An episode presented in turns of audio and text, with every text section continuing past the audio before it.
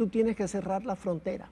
Tienes que real y efectivamente cerrar la frontera. Y es posible hacerlo. Canciller Roberto Álvarez favorece cerrar la frontera y regularizar haitianos. Ministro de Defensa cambia al director del CESFRONT y designa en su lugar al coronel Freddy Soto Thurman. Asesor presidencial en asuntos fronterizos critica construcción de canal para desviar las aguas del río Masacre. Investigan caso de joven acribillado por desconocidos en San Juan de la Maguana. Y en lo que va de año se han registrado 5.145 casos probables de dengue, según reportes del Ministerio de Salud Pública.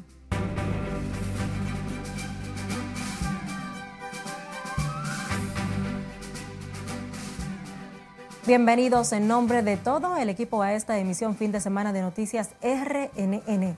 Scarlett Guichardo tiene el honor de informarles. El canciller dominicano Roberto Álvarez favoreció un cierre real y efectivo de la frontera con Haití. La postura del funcionario se da en momentos en que se recrudece la crisis humanitaria y el aumento de la violencia en esa nación, marcada principalmente por asesinatos, secuestros y violaciones sexuales tienes que cerrar la frontera. Tienes que real y efectivamente cerrar la frontera. Y es posible hacerlo. El recrudecimiento de la violencia en Haití mantiene atentas a las autoridades dominicanas que buscan alternativas inmediatas para evitar un éxodo masivo de migrantes ante la inestabilidad en el vecino país. ¿Es posible cerrar la frontera? Sí. Te puedo señalar otros países que lo han, hecho efectivamente, entre otros Israel, por ejemplo. La cuestión es ponerse serio. El funcionario reiteró que República Dominicana es uno de los países de la región con una política migratoria respetuosa de los derechos humanos, pese a las críticas de organismos internacionales. Que en relación a lo que ocurre en la región, República Dominicana tiene un gobierno respetuoso de los procesos democráticos y de los derechos humanos. República Dominicana y el gobierno del presidente Abinader hoy puede hasta cierto punto ufanarse de la política de que somos uno de los países de la región que tiene una política de derechos humanos admirable hasta cierto punto. Aquí no existen presos políticos. Durante una entrevista con el periodista Pablo Macchini, además favoreció regularizar a los haitianos que trabajan en el país de manera irregular para aplicar el 80-20 en la contratación de trabajadores. Del sector agrícola, sector construcción, sector, donde, el sector que sea, si eso se va a lograr, hay que parar el ingreso ilegal, irregular de migrantes. Y eso implica terminar con las mafias que llevan a cabo el ministro de Relaciones Exteriores deploró que dominicanos participen en el trasiego de haitianos ilegales, lo que a su juicio debe ser penalizado y estigmatizado como uno de los peores crímenes. Tú tienes que cerrar la frontera. Tienes que El ministro de Defensa, Teniente General Carlos Díaz Morfa, destituyó este domingo al director del Cuerpo Especializado de Seguridad Fronteriza y colocó al frente de esa institución a un joven coronel del Ejército de la República Dominicana. Se trata del oficial Freddy Soto Thurman, quien sustituye en el cargo al general Frank Mauricio Cabrera Rizek, a quien no le asignaron funciones. El coronel Soto Thurman ha sido comandante de los comandos del Ejército de República Dominicana y del Sexto Batallón de Cazadores, director de Comunicaciones y Logística del Ejército e inspector general de la Dirección Nacional de Control de Drogas. Su designación se produce en momentos en que República Dominicana ha solicitado a las autoridades haitianas dejar sin efecto el desvío del cauce del río Masacre en Dajabón. El asesor presidencial en asuntos fronterizos expresó preocupación por la construcción de un canal a manos de particulares para desviar las aguas del río Masacre. Según nuestro corresponsal en Dajabón, Domingo Popoter, Mario Torres dijo que las autoridades de Haití deben actuar con responsabilidad y sancionar a las personas que de manera indebida realizan estos trabajos entre el Fuerte Libertad y Juana Méndez. Que es una decisión de carácter privada. Que no cuenta con el apoyo oficial del gobierno de R, pero todo el mundo sabe que Haití ahora mismo es una nación prácticamente eh, sin gobierno, sin ninguna fuerza de Estado para impedir ese tipo de acción. Pero ojalá, ojalá que Henry pueda llegar a algún tipo de acuerdo con estos productores y no sigan acometiendo esta obra. Dominicano solicitó a las autoridades haitianas detener el reinicio de la construcción por los efectos negativos que tiene la obra y que podría causar a los productores agrícolas de ambos países. La Policía Nacional profundiza las investigaciones en torno al hecho donde dos hombres asesinaron a balazos a un joven cuando éste se encontraba en un establecimiento ingiriendo bebidas alcohólicas en San Juan de la Maguana. Las cámaras de seguridad del Liquor Store Isaac, donde ocurrió el ataque, captaron el momento en que dos hombres armados acceden al lugar donde la víctima compartía junto a otras personas y sin mediar palabras disparan en varias ocasiones contra el joven de 25 años. Jaisel Agramonte falleció a causa de los impactos de bala que recibió en el local ubicado en la calle Sánchez del referido municipio. La situación generó pánico entre las personas presentes en la escena que temían ser víctimas de los desaprensivos. En otro video que circula en las redes sociales se observa al joven con un arma de fuego en su regazo, ingiriendo una bebida y escuchando música aunque se desconoce la fecha del audiovisual. Y sepa que un yate se incendió este domingo cuando, según versiones, se desplazaba por las aguas de la playa de Casa de Campo hasta la playa Palmilla en Isla Saona, La Romana. Se desconoce de momento qué provocó las llamas, aunque no hay hasta este momento reportes de personas lesionadas. En un video que circula en las redes sociales se observó una gran humareda saliendo de la embarcación. En lo que va de año, se han registrado en el país 5.145 casos probables de dengue, lo que en comparación con el año 2022 representa un incremento de un 10% aproximadamente. Así lo informó el Ministerio de Salud Pública en su boletín epidemiológico correspondiente a la semana 33 donde precisa que la Romana, Barahona, Santo Domingo Norte, San Cristóbal y La Vega son las provincias o áreas donde se han registrado mayor cantidad de casos de la enfermedad, conforme a reportes de las últimas cuatro semanas. La institución informó en ese sentido que se mantiene vigilante e incrementó los operativos de fumigación y eliminación de criaderos del mosquito Aedes aegypti. Residentes en el sector Los Mameyes en Santo Domingo Este dicen sentir temor ante los casos confirmados de dengue en esa demarcación, por lo que solicitaron a las autoridades arreciar medidas contra la enfermedad. Jesús Camilo tiene la historia. De manera preliminar, se habla de que en las últimas semanas unos 19 casos confirmados de dengue han sido detectados en Santo Domingo Este, el más reciente en el sector Los Mameyes. La gente reaccionó al tema y llamaron a las autoridades a adoptar las medidas adecuadas para evitar la propagación de la enfermedad. Y debe procederse con las acumulaciones de agua sucia en, en rajada, en cuestiones de los tanques que deben de protegerse para evitar esas situaciones, que eso es muy peligroso y nos descuidamos con eso y eso tiende a esa situación. Porque hay un sobrinito mío que cogió dengue, la suerte a Dios que le fueron a tiempo, pero Mira cómo está la basura, mira. No quieren venir a coger la basura. Y el camión dobló ahorita ahí y siguió. Sin embargo, consideran que alarmarse no es la mejor alternativa contra la problemática, sino adoptar las debidas precauciones para combatirlo.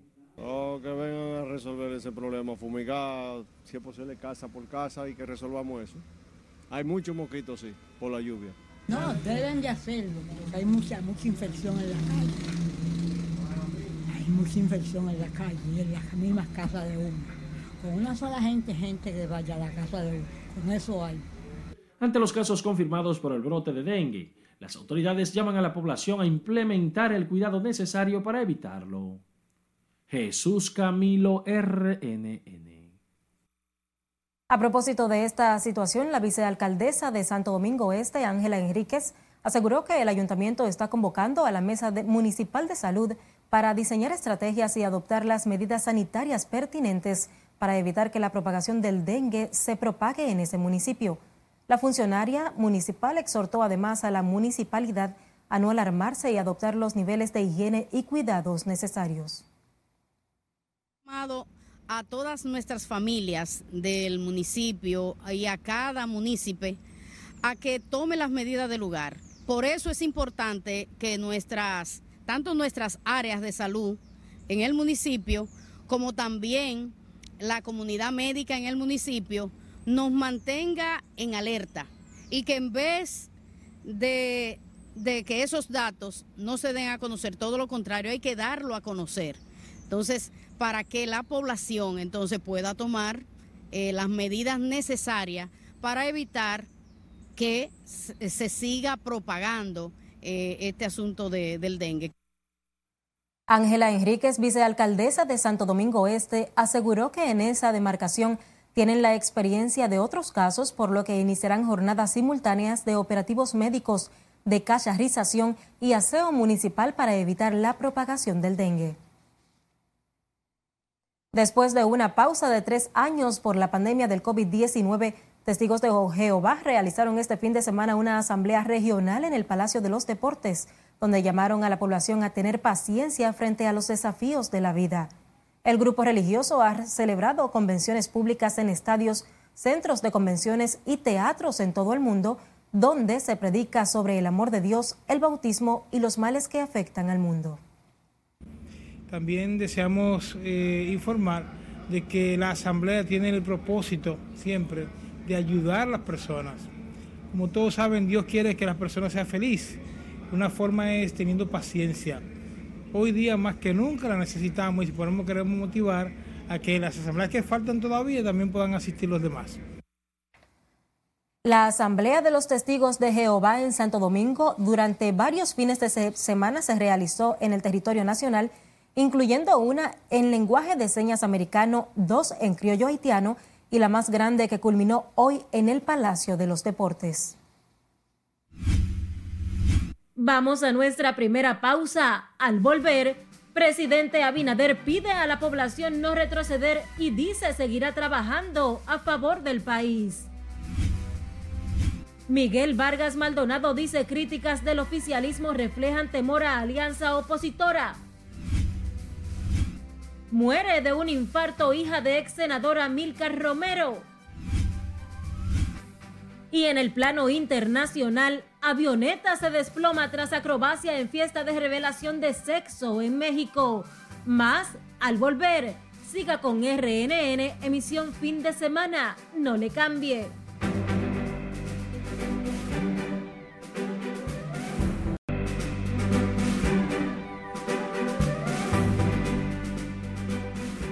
Gracias por continuar con nosotros. En continuidad a su agenda de actividades por la reelección, el presidente Luis Abinader encabezó este domingo un masivo acto en el Polideportivo del Parque de Santo Domingo Este, donde reiteró que irá por cuatro años más para construir la sociedad que sueñan los dominicanos. Jesús Camilo dio seguimiento al acto y tiene el reporte.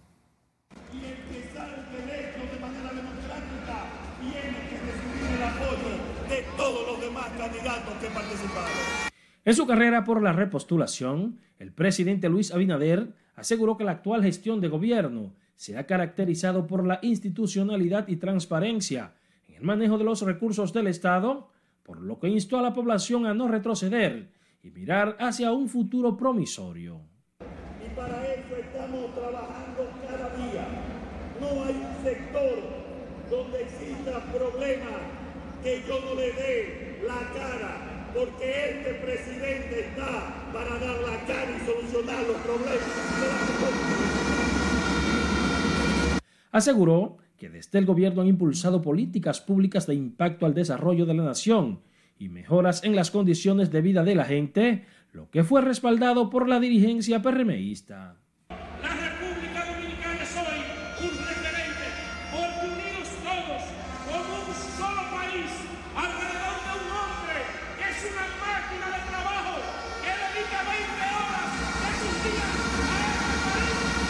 Vamos a visitar uno a uno para decirle al presidente Abinader, usted ha hecho por este país y este país ahora le va a reelegir por cuatro años más. Una persona que ha dejado sus intereses personales y familiares a un lado y le dedica 18 horas al día al trabajo por el país.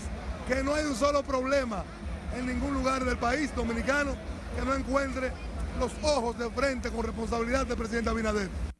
El primer mandatario advirtió además que continuará una lucha férrea e indetenible contra la corrupción y la impunidad a través de un gobierno basado en los principios y la honestidad. Abinader aseguró que en su proyecto reeleccionista caminará el país punto por punto para garantizar el bienestar de la gente. Jesús Camilo RNN. Seguimos con más y sepa que el precandidato a senador por el Partido Revolucionario Moderno por la provincia de Hermanas Mirabal, Freddy Fernández, recorrió las principales calles y barrios de la demarcación junto a simpatizantes y seguimientos de su proyecto político. En el encuentro, Fernández dijo estar comprometido a trabajar en favor de la gente con acciones que permitan mejorar la calidad de vida de los más necesitados. Compañero, y compañera, voy a ser muy breve y voy a mandar un mensaje. Luis Abinader, cuatro años más. Y en la provincia, en la casa, en la calle, en la urna, en las encuestas, esta es la respuesta. Freddy Fernández, senador. El recorrido se desarrolló en las calles Doctor Manuel Tejada Florentino, Hermanas Mirabal, Doroteo Antonio Tapia, Avenida Manolo Tavares Justo y los barrios San Antonio, Villaflor y Los Mangos. El acto fue encabezado por el empresario del transporte y dirigente comunitario Félix Toribio, quien aseguró que junto a toda la familia asumirán el compromiso de trabajar también a favor de la reelección del presidente Luis Abinader. Seguimos con más. El candidato presidencial del Partido de la Liberación Dominicana, Abel Martínez, criticó hoy los actos proselitistas del presidente Abinader y acusó al partido de gobierno de no cumplir sus promesas. Martínez dijo que al PRM le quedan 345 días en el poder, esto en referencia a que asegura el PLD ganará las elecciones del próximo año. Pero él dijo ayer en su acto de lanzamiento que qué bueno que la época del PLD pasó, pero él se equivocó. Lo que debemos decir hoy es que por desgracia, aún la época del presidente actual le quedan 345 días. Martínez habló durante un acto en Vallaguana, Monteplata, donde hizo referencia a las obras construidas en el gobierno del Partido de la Liberación Dominicana. Como oportuno y atinado calificó el precandidato a diputado del PLD por la circunscripción número uno del Distrito Nacional, Franklin de Jesús, la cumbre convocada por la Junta Central Electoral a los partidos políticos para dialogar sobre aspectos de la precampaña y la campaña electoral. Franklin de Jesús asegura que los acercamientos entre el órgano electoral y los organismos, las organizaciones políticas saldrán importantes propuestas y acuerdos que fortalezcan la democracia y el sistema de partidos. Sí, realmente consideramos que es positivo cualquier acercamiento. Hay que llegar a un consenso, hay que ver que esa decisión de la Junta vulneraba el artículo 39 sobre la igualdad de la Constitución y sobre todo el, artículo 49 que tiene que ver con la libertad. Es decir, eh, nosotros considerábamos que es una, era una medida a todas luces de abusivo, la rechazábamos. De Jesús precisó que esta iniciativa va en consonancia con el deseo de desarrollo y transformación de la sociedad dominicana.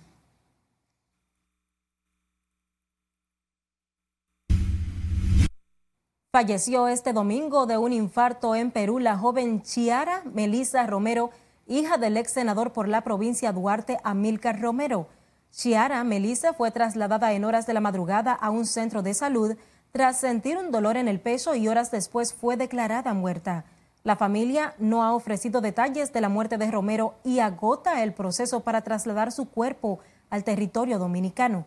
Ciara Melissa era la segunda hija del ex legislador y miembro del Partido de la Liberación Dominicana.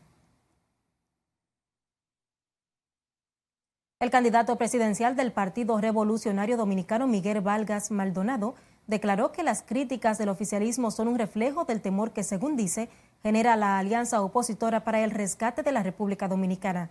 Vargas Maldonado habló del tema al encabezar el lanzamiento de la candidatura a diputado por la circunscripción número 3 del Distrito Nacional del dirigente PRDista Rafael Linares. El, el presidente del PRD señaló además que, a su juicio, la actual administración de gobierno no es capaz de entender los niveles de retroceso que viven los servicios públicos del país. En el encuentro del lanzamiento de la candidatura a diputado de Linares, Vargas Maldonado dijo que el evento es una demostración del crecimiento y fortalecimiento del PRD. Profesionales y técnicos del sector salud respaldaron este domingo las aspiraciones presidenciales de la profesora María Teresa Cabrera por el Partido Frente Amplio y el Congreso Cívico. El doctor Emignio Liria, en representación del grupo, dijo confiar en que Cabrera pueda instalar en el país una forma de política diferente que mejore el acceso a los servicios de salud. grupo de profesionales aquí presentes puntualizamos que han hecho decisiones definitorias y está clara esa definición porque María Teresa es una persona comprometida con el derecho a la salud de la población y a los trabajos sociales. Efectivamente, uno de los grandes desafíos que tiene la sociedad dominicana es revertir las políticas privatizadoras del área de la salud que se han impulsado a la luz de las políticas neoliberales que han convertido la salud en una mercancía cualquiera. El grupo de profesionales y técnicos en salud puntualizó que Cabrera es una mujer trabajadora y activista social con un alto sentido de responsabilidad ciudadana que puede conducir a la nación por caminos de bienestar y desarrollo. La Junta Central Electoral calificó de exitosa la primera prueba regional del cómputo electoral que permitió verificar el funcionamiento de los dispositivos de escaneo, digitación, impresión y transmisión de datos que se utilizarán en las primarias y los comicios de 2024.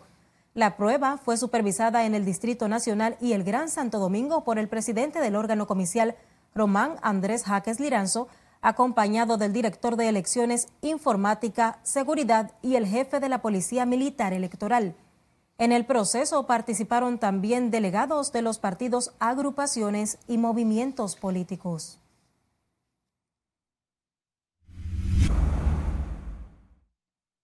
El director ejecutivo del Instituto Nacional de Bienestar Estudiantil reveló que el Estado invertirá en el presente año escolar 35 mil millones de pesos para beneficiar al estudiantado del sector público, de cuyo monto solo se destina un 2% para nómina y el 98% restante para comprar alimentos y útiles a los alumnos.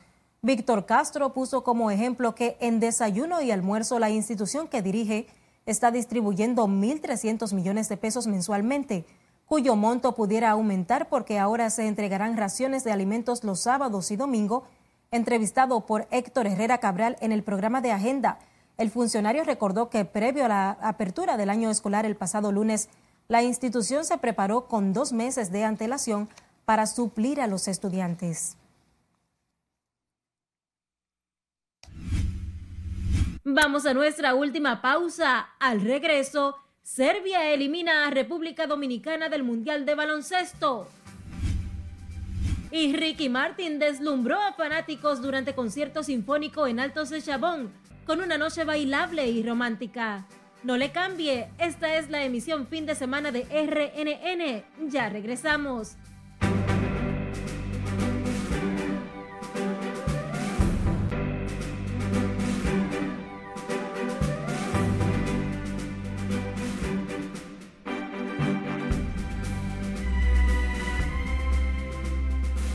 Gracias por continuar con nosotros. Vamos a hablar ahora del tiempo porque la Oficina Nacional de Meteorología pronostica para esta noche Aguaceros con tronadas en distintos puntos del país debido a la incidencia de una vaguada y onda tropical.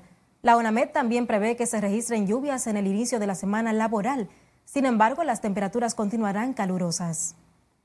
Las condiciones meteorológicas para este domingo estarán bajo la incidencia del paso de una onda tropical, la cual se estará combinando con la presencia de una vaguada. Ambas condiciones estarán generando desde tempranas horas del día nublados acompañados de aguaceros moderados a fuertes con tormentas eléctricas y ocasionales, ráfagas de vientos que estarán concentrados principalmente hacia la vertiente noreste, la llanura oriental, así como el litoral costero caribeño y la cordillera central. Para mañana lunes se prevé que esta onda tropical se esté posicionando hacia la porción occidental de Haití. No obstante, la humedad dejada por la misma continuará combinándose con esta vaguada para generar desde tempranas horas del día nueva vez aguaceros de intensidad moderada fuerte con tormentas eléctricas y ocasionales ráfagas de viento hasta el litoral costero caribeño, la porción noroeste, así como la cordillera central y la zona fronteriza del territorio nacional.